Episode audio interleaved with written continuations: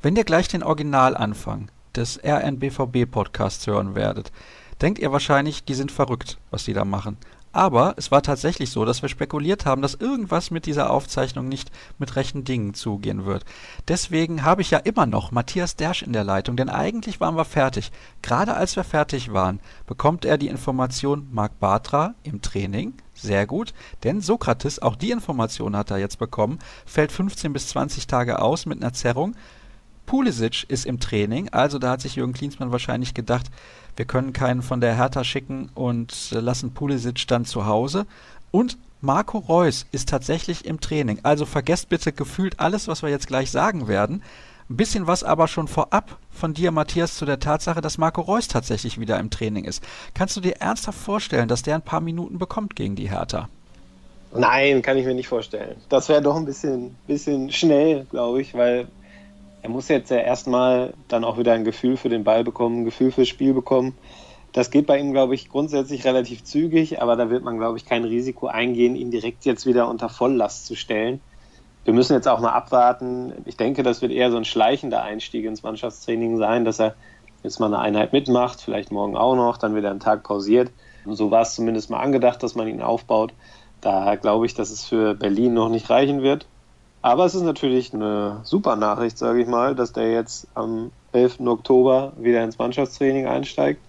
Hätte ich jetzt so spontan gar nicht mit gerechnet, auch wenn Thomas Tuchel ja vor dem Leverkusen-Spiel gesagt hat, dass er einen Schritt weiter ist als Sven Bender. Das war ja schon so ein erster Hinweis darauf, dass es jetzt so langsam Richtung Teamtraining gehen könnte bei ihm. Noch ganz kurz zu Sokrates. Das ist momentan noch unbestätigt, was du gesagt hast mit den 15 bis 20 Tagen Pause. Das war jetzt eine erste Info, die hier aus Griechenland drüber geschwappt ist. Da wird es in Dortmund sicherlich auch noch mal eine Untersuchung geben, um äh, dann sich da Gewissheit zu holen. Aber wenn schon so eine Nachricht aus Griechenland drüber schwappt, dann rechne ich zumindest damit, dass er, wie wir das ja auch schon vermutet haben, gegen Berlin ausfallen wird. Aber wer kennt sie nicht? Die seriösen griechischen Medien, ne? Okay, aber. Genau. gut. Bisschen wie die aus Italien oder Spanien. Naja, ja, dann kann es jetzt losgehen mit dem BVB-Podcast der Ruhrnachrichten. Ich wünsche viel Spaß bei der Lazarett-Ausgabe.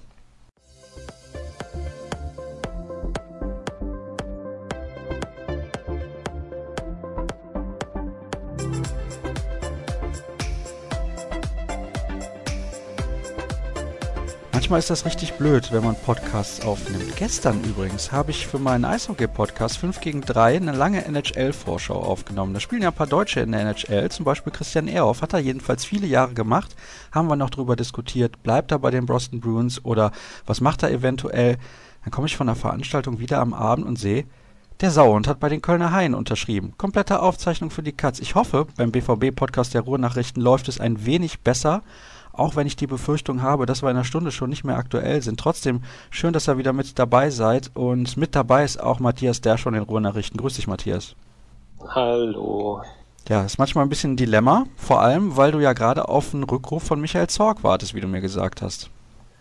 Ja, genau. Es gibt ja doch einige Fragezeichen bezüglich des nächsten Bundesligaspiels. Wer kann da eigentlich noch spielen? Und äh, wir haben ja schon oft darüber gesprochen, dass der Kader äh, des BVB riesengroß ist. Am Freitag könnte er ganz schön klein sein. es sind etliche Spieler, die jetzt auf Länderspielreise gegangen sind und die sich dort verletzt haben. Das ist gleich doppelt ärgerlich. Ja, ich meine, Dortmund und Länderspiele, das ist ja ohnehin immer so eine Sache. Also die BVB-Fans und auch die Verantwortlichen waren nicht immer gut auf Joachim Löw zu sprechen. Und es gibt so das geflügelte Wort in Dortmund, wenn jemand nicht für die Nationalmannschaft nominiert ist, dann kann er sich da wenigstens nicht verletzen. Ja, jetzt ist so, sage ich mal, naja, ich will es jetzt nicht GAU nennen, weil noch nicht klar ist, was genau die einzelnen Spieler haben, aber jetzt ist zumindest da ein bisschen was passiert, was den Dortmundern nicht schmecken dürfte. Du hast schon angesprochen, mehrere angeschlagene, vielleicht verletzte Spieler. Und da das alles noch ein bisschen unkonkret ist, hoffe ich da, dass Michael Zorg mir etwas Näheres mitteilen kann. Vielleicht ruft er ja an, während wir hier auf Sendung sind. Dann wäre das natürlich klasse, um uns nochmal abzudaten. Wahrscheinlich ruft er fünf Minuten an, nachdem wir fertig sind und hat ganz andere Informationen als das, was wir jetzt hier diskutieren. Naja, so kommt es wahrscheinlich. Wir haben vier Spieler, die sich jetzt auf jeden Fall verletzt haben bzw. angeschlagen sind. Fangen wir bei dem an, der nicht für die Nationalmannschaft nominiert wurde, nämlich Gonzalo Castro. Was hat der und wie lange wird der ausfallen? Ja, das ist immer noch ein bisschen ein kleines Rätsel. Die Meldung der Bildzeitung war ja Adduktorenzerrung. und vier Wochen Pause. Ich habe aber auch schon anderes gehört, dass es eben nicht so lange dauert. Sicher ist, glaube ich, dass es für Berlin nichts wird bei ihm. Aber vier Wochen Pause erscheint mir relativ lang für eine Zerrung. Da muss man mal abwarten. Wir hatten ihn ja in der vergangenen Woche beim, beim 1909 Talk da. Da klang es jetzt nicht so schlimm, was er erzählt hat. Er sagte halt schon, okay, im Training, da mache ich im Moment nicht viel. Da sind wir in Behandlung, aber es klang jetzt auch nicht so, als würde er wochenlang ausfallen. Und die Erstdiagnose nach dem Spiel war Muskel zugemacht. Das ist jetzt ja auch nichts, was, äh, was lange dauert. Aber da scheint irgendwas noch aufgetreten zu sein, was jetzt auf jeden Fall dafür sorgt, dass der Castro doch ein wenig ausfallen wird. Wie gesagt, also Freitag gegen Berlin rechne ich nicht mit ihm. Vor allem wäre es ein bisschen risikoreich, ihn dann einzusetzen, wenn man weiß, andere Akteure, die fallen vielleicht auch aus. Ja, gerade die Adduktoren sind ja auch ein sehr sensibler Bereich. Da muss man aufpassen, da sollte man nichts überstürzen. Sonst kann da auch schnell mal ja, eine längere Pause daraus resultieren. Also vermute ich, dass da kein, kein Risiko eingegangen wird. Als ich gestern nach Hause kam, habe ich mich nicht nur über den Wechsel von Christian Ehrhoff in die DL geärgert, wobei es natürlich eine tolle Sache für alle Eishockey-Fans in Deutschland, sondern auch darüber, dass ich lesen musste, Sokrates, ich glaube, in der sechsten Minute ausgewechselt, ist das richtig? Ja, genau, das ist richtig. Es gab erst ein bisschen Verwirrung. Das Spiel wurde ja in Deutschland nicht übertragen. Es gab dann also diverse Live-Ticker, die vermeldeten allerdings, dass Papadopoulos von Leipzig ausgewechselt wurde. Das konnte sich dann relativ schnell aufklären. Ich habe einen griechischen Bekannten, der hat sich das Spiel angeguckt, irgendwo im Internet, im Stream, und der versicherte mir eindeutig Sokrates, der da vom Platz gegangen ist. Und wie es aussieht, was man so vom griechischen Verband bislang gehört hat, soll sich das da auch um eine Adduktorenverletzung handeln. Vermutlich dann auch, oder sagen wir mal, ich befürchte, dass es dann auch nichts Kleineres im Sinne von, der wird jetzt geschont und kann am Freitag wieder spielen sein wird, sondern da rechne ich auch eher damit, dass er zumindest für Berlin ausfallen wird. Oha, das wird dünn in der Abwehr, wenn jetzt Marc Bartra nicht spielen kann. Ja, genau. Bei Bartra müssen wir noch ein bisschen abwarten. Der hat ja ähm, vor dem Leverkusen-Spiel im Abschlusstraining mitgewirkt, hat sich dann einen kleinen Faserriss im Adduktorenbereich zugezogen. Wieder Adduktoren. Das häuft sich momentan. Und äh, für ihn gilt natürlich das gleiche wie für Castro. Lieber nichts riskieren und eine schlimmere Verletzung dadurch eventuell in Kauf nehmen. Aber wie du sagst, es wird eng. Also Matthias Ginter ist von der U21 vorzeitig zurückgereist. Aber jetzt kommt die gute Nachricht, das war abgesprochen. Das hat nichts mit einer Verletzung zu tun, sondern damit, dass er einfach in den vergangenen Wochen regelmäßig gespielt hat und die Belastung ein bisschen verteilt werden sollte. Aber Stand jetzt, wenn wir davon ausgehen, dass sowohl Sokrates als auch Bartra gegen Hertha zumindest nicht komplett fit sind, dann äh, ja, ist Ginter der einzige Innenverteidiger, der hundertprozentig einsatzfähig ist. Kannst du dich erinnern? Ich glaube, wir beide haben im letzten Podcast eine Frage eines Hörers beantwortet, der gefragt hat, ist die Abwehr nicht ein bisschen dünn besetzt? Ja, die Antwort wird jetzt nachgeliefert. ja, leider. Offenbar, offenbar ist das so. Na, wir hatten es ja damals auch schon gesagt, dass dass das sicherlich eine Position ist, die in diesem üppigen Kader, ja, vielleicht die Position, die am dünnsten besetzt ist. Wobei das natürlich auch immer relativ ist. Also wenn alle vier fit sind, äh, ich zähle Subotic jetzt nochmal dazu, fünf, wenn wir Subotic und Bender dazu zählen, dann reden wir darüber, dass da zu viele sind. Jetzt sind natürlich so viele von denen verletzt, Subotic schon länger, Bender schon länger, kurzfristig jetzt Batra und Sokrates dass man da momentan dann nur noch einen hat. Muss schon viel zusammenkommen, dass aus 5-1 wird. Und ähm, ja, das scheint jetzt gerade passiert zu sein beim BVB. Auch auf Länderspielreise verletzt hat sich Lukas Piszek. Ja, genau. Der hat das erste Spiel ja mitgemacht, der Polen, und ähm, hat danach dann über Knieprobleme geklagt, ist dann noch ein bisschen bei der Nationalmannschaft geblieben, bis der Trainer dann äh, gemerkt hat, okay, das wird wohl nichts mit dem Einsatz heute Abend also Dienstagabend. Und der ist dann gestern abgereist, ist auch wieder in Dortmund, sollte da nochmal genauer untersucht werden, wie schwer die Knieprobleme jetzt sind, wo die Ursache liegen. Da kann ich momentan jetzt wirklich noch keine Aussage darüber machen, ob der gegen Berlin spielen kann oder nicht. Das ist was, was eventuell Michael Zorg dann aufklären könnte, sofern er den gleich noch anruft. Dann haben wir fraglich Adrian Ramos. Ja, aktuelles Training beim BVB und Ramos trainiert individuell abseits der Mannschaft. Wenn wir jetzt überlegen, wir haben heute Dienstag, Freitag ist das Spiel, ein paar Tage haben wir noch. Das ist nicht ausgeschlossen, dass der dann da mitspielt oder zumindest im Kader stehen wird. Aber ich denke, ein kleines Fragezeichen muss man da auch noch hintersetzen. Er hat sich ja auch vor dem Leverkusen-Spiel verletzt im Abschlusstraining, hat auf einmal was gespürt bei einer unglücklichen Bewegung. Und ja, abwarten. Wobei die Offensive, wenn man sich die einzelnen Ausfälle anguckt, ja nicht mal so das Sorgenkind ist. Also da ist ja die Defensive schon eher ein Problem.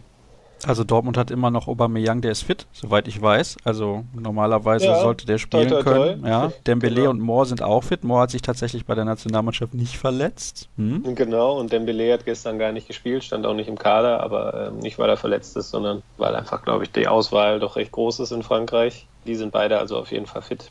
Aber, was man nicht vergessen darf bei der ganzen Diskussion, es geht ja nicht nur um Verletzte, sondern es geht ja auch um Spätrückkehrer, so mag ich sie mal nennen. Shinji Kagawa spielt gerade mit Japan in Australien.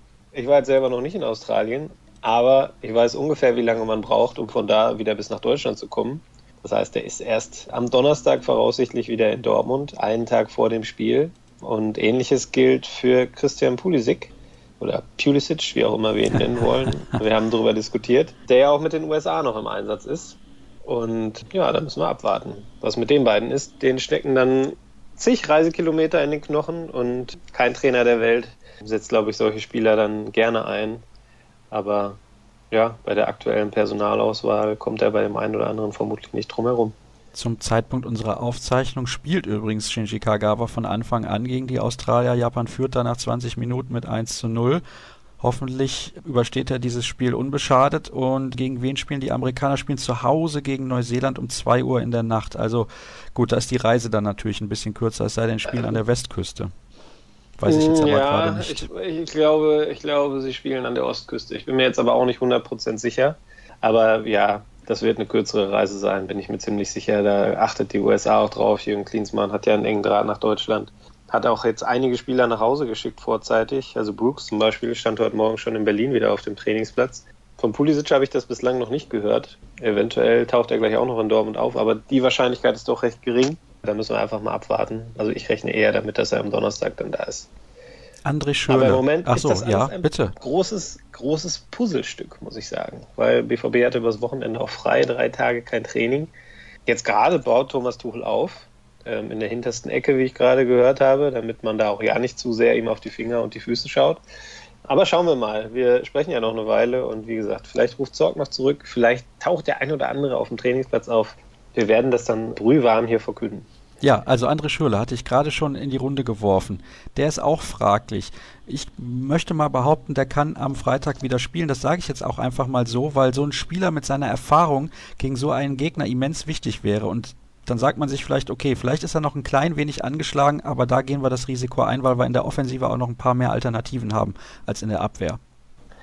Ja, mhm, aber Schöler hat natürlich gegen Real gespielt, hatte zuvor die gleiche Verletzung, die er jetzt wieder hatte, hat da einen Kurzeinsatz gehabt und wir erinnern uns, dann sind die Probleme da bei einem langen Schritt wieder aufgetaucht. Er hat dann trotzdem zu Ende gespielt, hat ja sogar noch ein wunderschönes Tor zum 2-2 gemacht. Aber das spricht meiner Meinung nach dann eher dafür, dass man da auf Risiko verzichtet und ihn lieber einen Tag zu lange als einen Tag zu kurz draußen lässt. Aber da müssen wir auch die Trainingswoche abwarten. Naja, ist ja auch das Jahr, wo Marco Reus wiederkommt, ne? Beziehungsweise der Monat. Also vielleicht, vielleicht hilft das ja. Aber gut, da wollen wir nicht spekulieren und da sind auch schon genug schlechte Witze drüber gemacht worden. Bender und Subotic hast du eben auch kurz erwähnt. Erik Durm, der fällt sowieso aus, das wissen wir. Marco Reus ja auch noch nicht wieder mit dabei. Und bei Bender ist es so, da hat man jetzt eine klein wenig genauere Diagnose, wenn ich das richtig mitbekommen habe. Ja, genau. So nach sechs, sieben Wochen hat man dann mal eine Diagnose bekommen. Er hat ein Interview gegeben im Kicker und hat da von einem Knochenödem gesprochen, was er im, im Sprunggelenk im Fußbereich hat. Da gibt es auch heute nochmal eine Untersuchung, die dann Auskunft darüber geben soll, ob er denn jetzt ins Training wieder einsteigen kann, sprich den Fuß erstmal wieder belasten kann. Aktuell trägt er noch einen Spezialschuh, der dafür sorgen soll, dass da eben nicht so viel Druck auf der verletzten Stelle herrscht. Und wenn die Untersuchung dann heute zeigt, die Probleme sind soweit abgeklungen, man kann jetzt wieder belasten, dann startet das Aufbautraining. Das wird natürlich auch eine Zeit in Anspruch nehmen. Sein Ziel ist es in der Hinrunde nochmal auf den ähm, Platz zurückzukommen, also nicht nur ins Training, sondern auch im Pflichtspiel dann zum Einsatz zu kommen. Aber da hängt einiges von der Untersuchung heute ab. Und da sollte man zumindest mal ein kleines Fragezeichen noch hintersetzen, ob das klappt, weil die Probleme doch jetzt doch schon sehr lang anhaltend sind. Knochenödem dauert auch mal nur drei Wochen. Jetzt sind es, wie gesagt, schon, schon sechs bis sieben seit Olympia. Und da muss man dann mal einfach mal schauen, auch wie der Fuß, wenn er dann belastet wird, wieder, wie er darauf reagiert. Das ist immer unheimlich schwierig, da dann konkrete Aussagen drüber zu fällen, wie lange der noch ausfällt. Bei Subotic ist es ein bisschen einfacher. Der ist nach seiner Rippen-OP mittlerweile wieder so weit, dass er auf dem Trainingsgelände in Dortmund äh, joggen kann. Was ich so höre, geht es dem gut. Hat auch schon vorher in der Reha gearbeitet und peilt definitiv die zweite Oktoberhälfte für die Rückkehr ins Mannschaftstraining an. Ob er dann nochmal das BVB-Trikot auch tragen wird, dahinter setze ich jetzt auch mal wieder ein Fragezeichen. Wir wissen ja alle, dass äh, Thomas Tuchel anders plant, aber bei der derzeitigen personellen Situation kann da natürlich auch schnell mal ein Engpass entstehen, wo man ihn vielleicht doch nochmal braucht. Aber der wird auch noch ein bisschen Zeit brauchen, logischerweise. Sobald er dann im Mannschaftstraining ist, ist er ja nicht direkt automatisch drei Tage später wieder einsatzfähig. Da muss noch ein bisschen Aufbautraining geleistet werden. Das wird also auch noch sich ein paar Wochen hinziehen. Wir haben noch Hörerfragen und natürlich auch Fußball, über den wir sprechen ja, wir wollen. Haben ja. irgendwie ewig lange ja. über Verletzungen gesprochen. Das ja, ist schade, irre, dass wir das machen äh, müssen. Aber naja. Ja. Eine äh, Hörerfrage bezieht sich noch auf die Verletzungen. Was hat Guerrero? Da haben wir eben schon drüber gesprochen, dass wir da noch nicht final sagen können, was da genau los ist. Ist die Verletzung von Castro plötzlich aufgekommen oder schleichen? Kannst du wenigstens dazu noch was sagen? Ja, die ist im Spiel gegen Leverkusen aufgetreten äh, und zwar schon relativ früh. Also ähm, ich hatte nach dem Spiel mit ihm gesprochen und da sagte er, dass er ja so nach ein paar Minuten schon was gespürt hätte und ähm, dann trotzdem halt noch versucht hat weiterzuspielen und in der Halbzeit dann einfach gesagt hat, okay, geht nicht mehr. Ist jetzt müßig darüber zu spekulieren, ob man da eventuell, wenn er jetzt, sage ich mal, nach zehn Minuten rausgegangen wäre, hätte verhindern können, dass er jetzt länger ausfällt.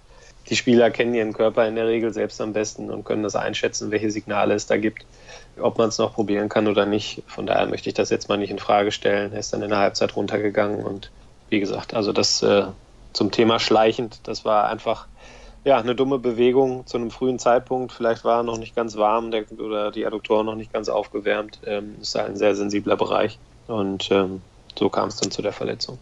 Dann schalten wir jetzt von Dr. Matthias Dersch zum Fußballexperten und beantworten die nächste Hörerfrage, die da lautet, kurz und knapp, Vertragsverlängerung Tuchel? Fragezeichen. Ja, er hat ja noch einen weichen Vertrag, ne? also anderthalb Jahre sind es noch. Da gibt es also nicht die ganz große Eile. Bei Jürgen Klopp war es in der Regel immer so, dass man den Vertrag sehr früh verlängert hat, um einfach auch ein Zeichen zu setzen, dass man, dass man mit ihm baut. Das passte ja auch einfach unheimlich gut die meisten Jahre.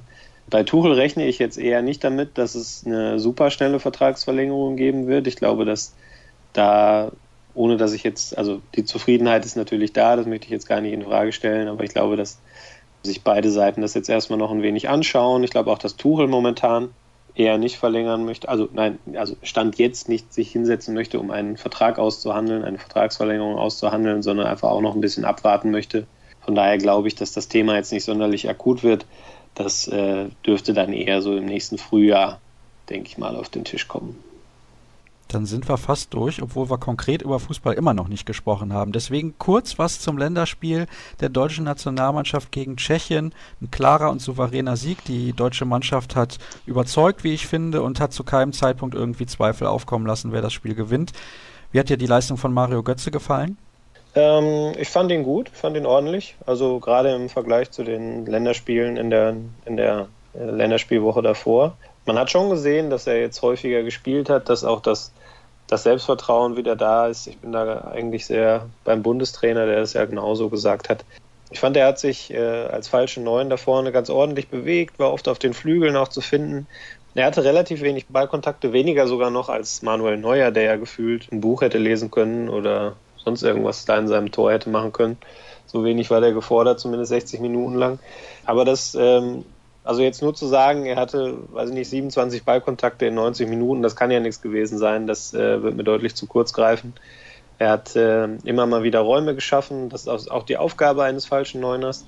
Er hat ähm, das 1 zu 0 entscheidend mit eingeleitet. Er hat den Querpass gespielt, den dann Özil nochmal so mit einem ganz kleinen, mit einer ganz kleinen Berührung verlängert hat zu Müller, der dann das 1 zu 0 macht. Der hatte eine Riesenchance in der ersten Hälfte und macht er auch super. Doppelpass mit, mit Müller im Strafraum frei vorm Torwart, der überlupft ihn und ja, hat dann einfach Pech. Der Ball war dann, trudelte dann so ein bisschen aus, ging nicht ins Tor.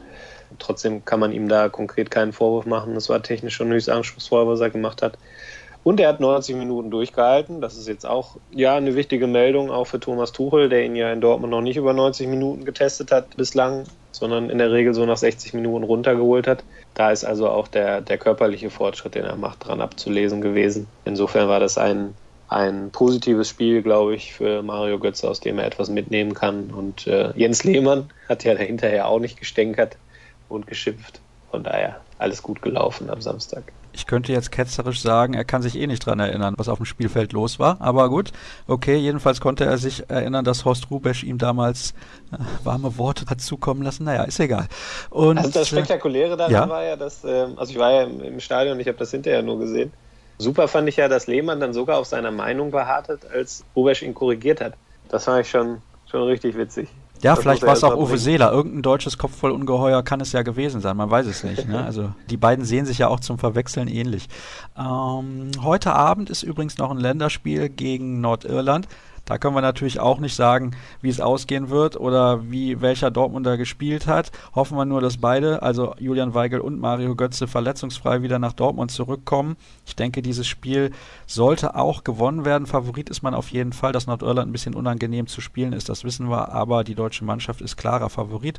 Spiel findet in Hannover statt. Du wirst da auch vor Ort sein. Können wir vielleicht dann am Freitag spät nach dem Spiel gegen die Hertha drüber sprechen. Da werde ich auch im Stadion sein. Und dann haben wir die mhm. Gelegenheit, vielleicht auch direkt nach dem Spiel einen kurzen Podcast aufzunehmen, um dann eine Analyse zu der Partie zu machen.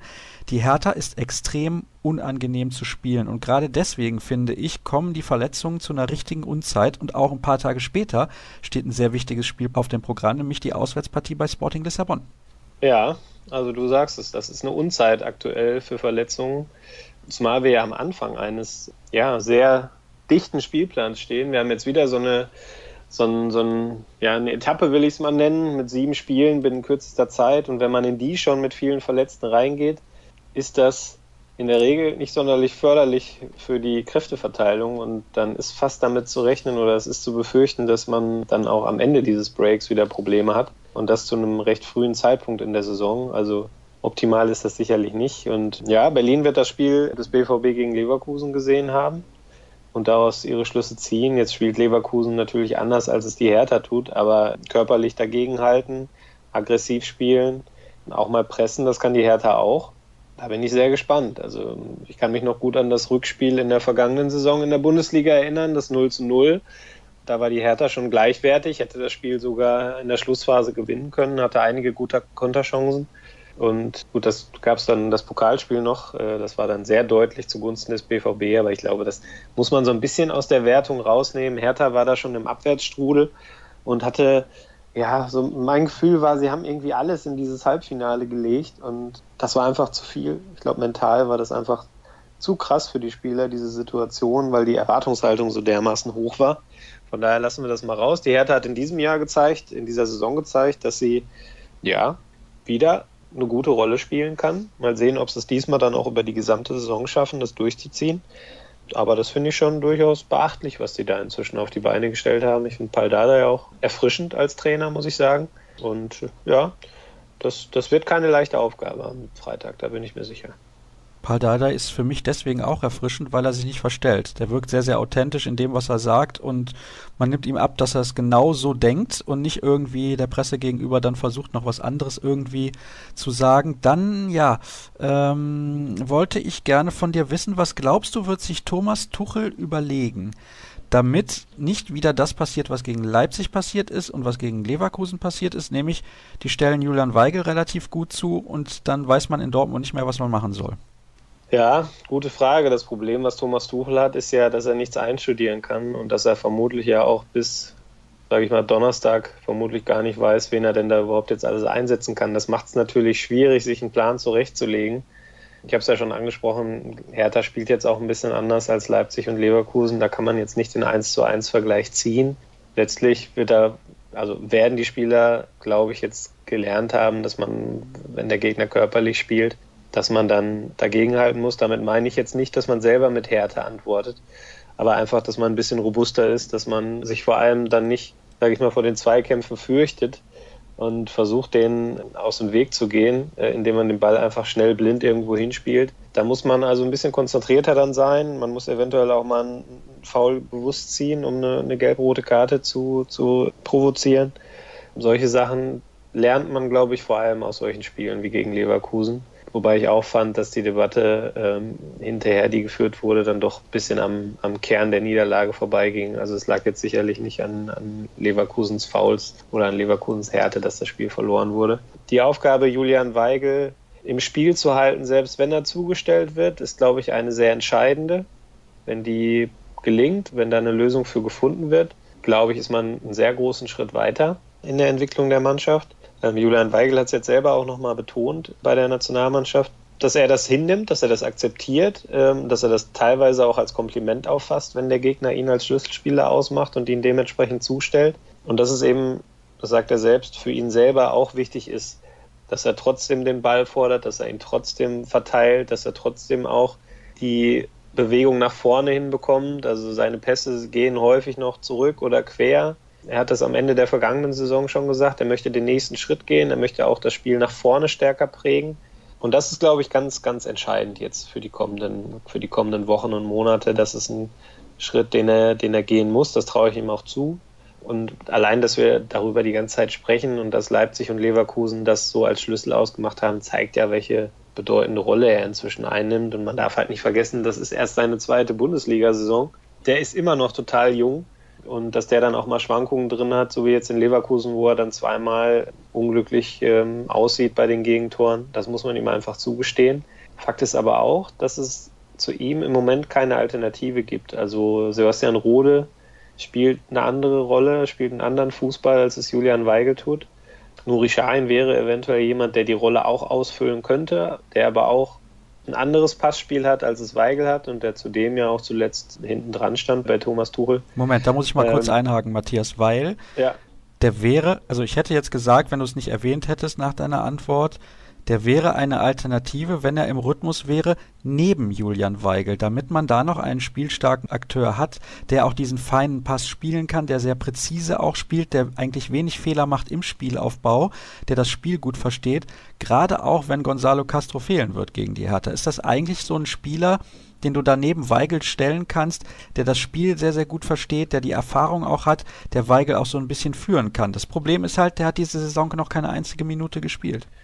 Ja, genau. Also es ähm, generell fällt auf, dass Thomas Tuchel von dem 4-2-3-1 ein bisschen weggegangen ist und Julian Weigel in der Regel als alleiniger Sechser spielt. Sebastian Roda hat zweimal jetzt auf der 8 gespielt, was ihm meiner Meinung nach nicht liegt, weil er defensiv zu weit weg ist, zu langen Weg hat, um dann im richtigen Moment die Räume zu besetzen und weil er offensiv ja auf dieser, auf dieser Halbposition da vorne meiner Meinung nach auch nicht ideal eingesetzt ist. Ich glaube, dass man den auch zurückziehen könnte neben Weigel.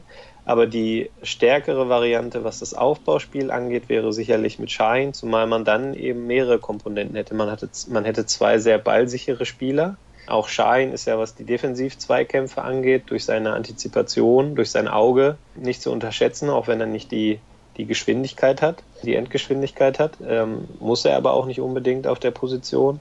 Und er bringt natürlich schon so diese Verteilerqualität nach vorne mit, die Julian Weigel noch ein wenig abgeht. Also das wäre sicherlich eine Variante. Ich schließe jetzt auch gar nicht aus, dass das eventuell etwas ist, was auch bei Thomas Tuchel im Hinterkopf dabei ist. Zumal Schein nicht bei der Nationalmannschaft ist, sondern hier in Dortmund geblieben ist und man dementsprechend auch Zeit hat, mit ihm dann sowas zu besprechen, sowas vielleicht auch mal zu trainieren, ihm im Training, auch wenn es natürlich im Moment eher rudimentär stattfindet aufgrund der vielen Ausfälle und der vielen Abstellungen. Sowas dann vielleicht noch mal ein bisschen einzustudieren. Also das ist sicherlich, sage ich mal, wenn man jetzt, wenn ich jetzt wetten würde, wäre das so ein Risiko, so eine Risikowette, dass ich sage, okay, Weigel und Schein auf der Doppelsechs. Ich kann es mir relativ gut vorstellen. Ist ja ein Freitagabendspiel unter Flutlicht. Schaden ist so ein Fanliebling. Wenn man da nochmal die Zuschauer irgendwie mitnimmt, das kann die ganze Mannschaft pushen in einer, glaube ich, schwierigen Situation. Es ist ja auch ein Schlüsselspiel. Man ist einen Punkt hinter der Hertha in der Tabelle. Die anderen Mannschaften lauern. Köln ist gut in die Saison gekommen. Leipzig ist sehr gut in die Saison gekommen. Nach der Niederlage gegen Leverkusen sind auch die wieder ein bisschen rangerückt. Also es wäre wichtig, da zu gewinnen und als Sieger vom Platz zu gehen. Wie schätzt du die Chancen ein? Ah, ja, ich weiß, es ist schwer. Ist schwer. Sagen wir mal so, ich persönlich würde es, glaube ich, sogar so machen, angesichts der vielen Ausfälle. Aber bei Tuchel würde ich mal so auf 2080 gehen, vielleicht.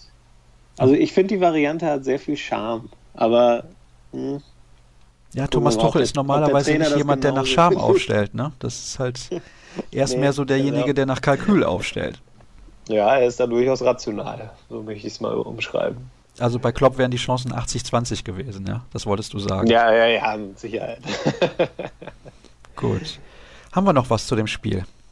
Ähm, spontan fällt mir dazu nichts ein, glaube ich. Außer, dass da ja der neue Heimrekord winkt. Also es gab ja schon die Einstellung des alten Heimrekords. Und wenn der BVB jetzt wieder ungeschlagen bleibt, haben sie einen neuen Allzeit-Heimrekord aufgestellt von ungeschlagenen Heimspielen in Serie. Sicherlich auch nochmal so etwas, was zum Beispiel Jürgen Klopp als Zusatzmotivation vor dem Spiel erwähnt hätte. Ich glaube, Thomas Duchel wird das auch außer Acht lassen. Aber für die Fans ist das ja vielleicht ein ganz, ganz interessanter Randaspekt. Es wird schwer gegen die Hertha. Wir werden drüber sprechen. Vielleicht gibt es dann noch in der Nacht von Freitag auf Samstag eine kurze Ausgabe dieses Podcasts, denn allzu lange Zeit werden wir nicht haben. Die Kollegen müssen ja auch ein paar Artikel schreiben für die Samstagsausgabe und auch für die Online-Ausgabe. Auf ruhrnachrichten.de findet ihr natürlich nach wie vor alle Informationen zu unserem Podcast und zu Borussia Dortmund. Ich danke dir recht herzlich, Matthias. Wünsche dir eine gute Reise. Ihr habt gemerkt, Michael Zorg hat nicht angerufen. Schade. Jetzt gleich, wenn ich ja. auflege, wird er wahrscheinlich klingeln und sagen, hier, Matthias, ich habe noch zwei, drei Informationen für dich. So wird's kommen. Naja gut. iTunes ja, habt ihr so auch mitbekommen kommen. übrigens. Da waren wir auf Platz 1 der Charts, hatten wir, glaube ich, letzte Woche auch schon erwähnt. Herzlichen Dank dafür.